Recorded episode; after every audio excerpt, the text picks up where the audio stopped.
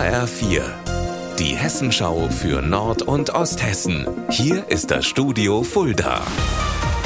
Mit Rainer Battefeld. Guten Tag.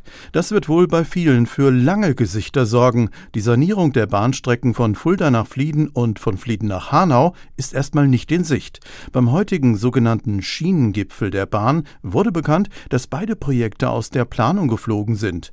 Wie und wann sie nun saniert werden, ist offen. Neu in der Planung ist die Sanierung der Strecke von Bibra nach Fulda. Die Arbeiten könnten dort im Jahr 2028 beginnen. Es ist wieder soweit. An diesem Wochenende starten tausende Läufer wieder beim Kassel-Marathon, eines der ganz großen Laufevents in Hessen.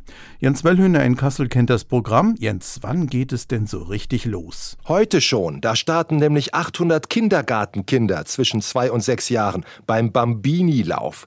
Morgen dann der Firmenlauf, ein weiterer Höhepunkt. Vom Klinikum bis zum Handwerksbetrieb sind alle dabei und laufen über vier Kilometer um die Wette. Und dann am am Sonntag. Der eigentliche Marathon, 42 Kilometer kreuz und quer durch die Stadt. Ein Härtetest. Hut ab vor allen, die das schaffen.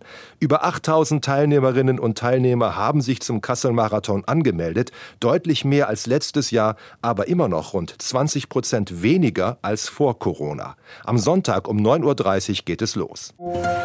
Das medizinische Versorgungszentrum in Schwarzenborn in der Schwalm ist mit dem Hessischen Demografiepreis ausgezeichnet worden.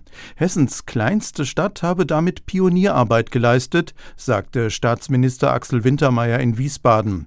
Das medizinische Versorgungszentrum wird von der Kommune selbst betrieben.